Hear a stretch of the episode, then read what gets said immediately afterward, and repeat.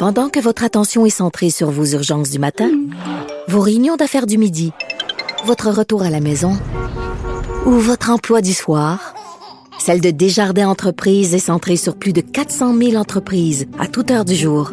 Grâce à notre connaissance des secteurs d'activité et à notre accompagnement spécialisé, nous aidons les entrepreneurs à relever chaque défi pour qu'ils puissent rester centrés sur ce qui compte, le développement de leur entreprise. Avocat à la barre.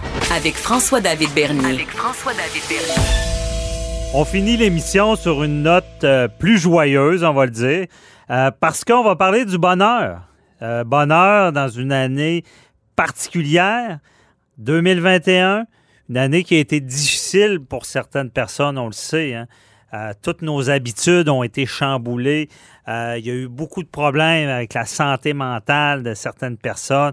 On a vu même des drames euh, familiales euh, qui se sont passés cette année. Euh, mais il y a une notion qui est, qui est importante dans notre vie, le bonheur. Et il y a une étude là, qui, comme à chaque année, qui, qui analyse tout ça, les, les, pays où est-ce que les gens sont les plus heureux, sur 140 pays. Et on va en faire l'analyse avec Patrice Ouellette, gestionnaire de haute performance, qui est avec nous de la méthode 48 heures. Salut Patrice.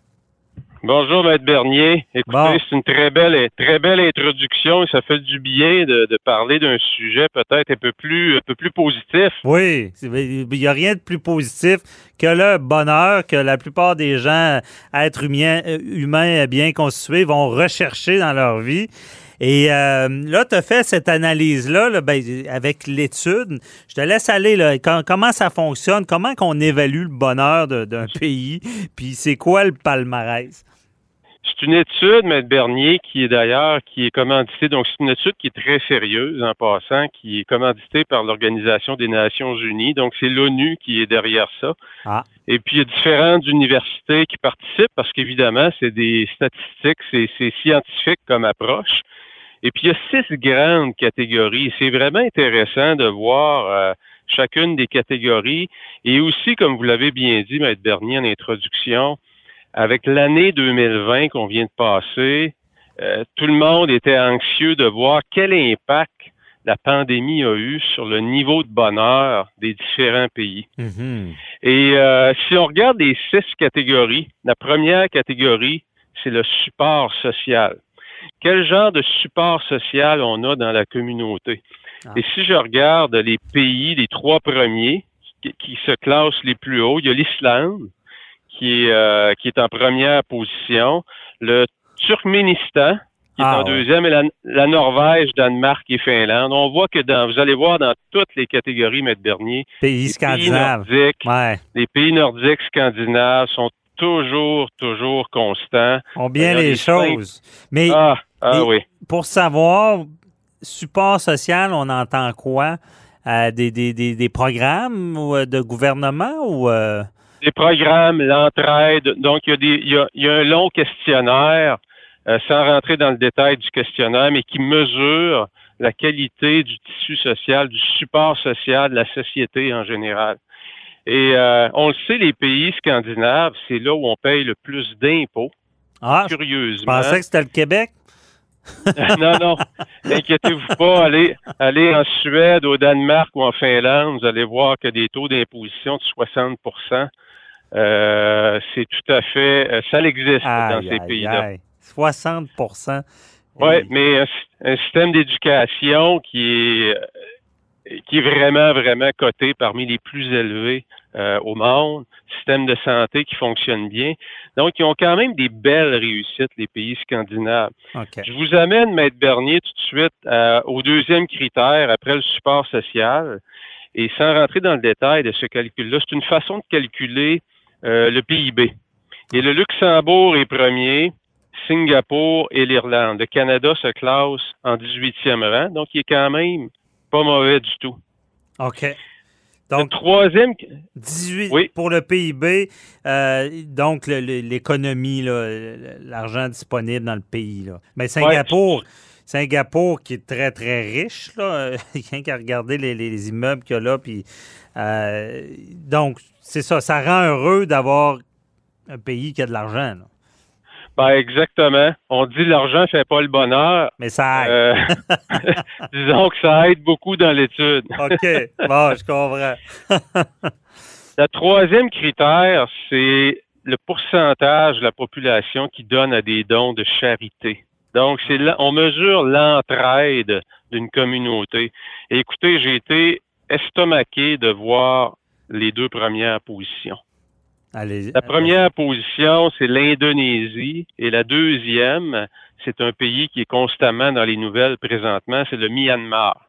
Ah ouais. Où il y a vraiment. Ouais, exactement. Donc, on voit que ces peuples-là, qui sont pas des peuples parmi les plus riches, on le sait très bien, s'entraident énormément. Donc, le tissu social est très, très fort. C'est vraiment impressionnant. Si je me trompe pas, est-ce que c'est la culture bouddhiste qui fait ça ou me semble c'est très, ouais, très, très bonne, euh, très bonne question. Écoutez, euh, peut-être, quel est l'impact euh, de la religion, du niveau de croyance? Mais peut-être, je j'ai pas fait mes recherches, sais pas, peut-être pas du tout ça. Là, je vais arrêter de parler. C'est, je, je, Le Cana- je sais pas la, la religion qu'il y a dans, qu'il y a dans ces pays-là. Le Canada, en passant, est 20e à ce niveau-là. 20e, ah, ça c'est surprenant. Ouais, on est 20e, puis écoutez, l'Australie 12e, Nouvelle-Zélande 13. Les Euh, États-Unis, le Royaume, les États-Unis, pour Euh, le fun? les États-Unis, je les vois pas dans le haut de la liste, Bon. mais euh, le Royaume-Uni, l'Angleterre, euh, l'Écosse et tout ça sont troisième. OK. Donc, Troisième. donc, il y a- ouais, donc il y a vraiment une culture où on donne, on redonne beaucoup. La richesse est partagée beaucoup. Des gens donnent facilement. Ben, c'est surprenant. Euh, Canada 20e, Ouais. on a, on a de, de l'ouvrage. On a encore du travail à faire. Ouais, ouais. Même si on se dit souvent qu'on se dit souvent que le Québécois en général est généreux, Mhm. euh, on voit qu'il y a d'autres pays qui le sont plus que nous autres. Ouais. Le quatrième, c'est la liberté de faire des choix. Et euh, le Canada est 19e en passant. Vous avez la Norvège en deuxième euh, position. Ce qui est surprenant, c'est le premier pays, c'est l'Ouzbékistan, qui est une ancienne, euh, un ancien pays de la- de l'ancienne URSS. Et puis le l'Islande en quatrième, Finlande, Slovénie, Danemark, Suède, on voit encore les pays nordiques qui se distinguent énormément. Puis liberté Ouais. de faire des choix. En tout cas, c'est sûr que nous, euh, en ce moment, avec un couvre-feu, je sais pas si ça rentre là-dedans, mais euh, j'imagine que c'est une liberté sociale ou euh, c'est comment? Oui, OK. Prenez, prenez des pays où il y a des dictatures, où on peut pas s'exprimer, où on peut pas faire vraiment des choix. Euh. C'est dans ce sens-là. Et prenez exemple, parce que c'est là qu'on voit qu'entre des fois ce qui est propagé dans les nouvelles et la réalité, on pourrait penser que la Chine figurerait très, très mal dans cette étude-là, mais le Canada est 19e, la Chine est 27e.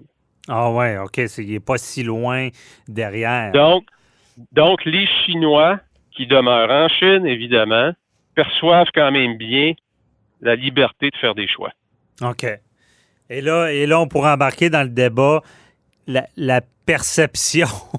Exactement. la perception d'avoir la liberté de faire des choix. Peut-être qu'eux, c'est tellement plus sévère qu'ils sentent qu'ils ont, plus de, de- de liberté. euh, mais euh, mais exact.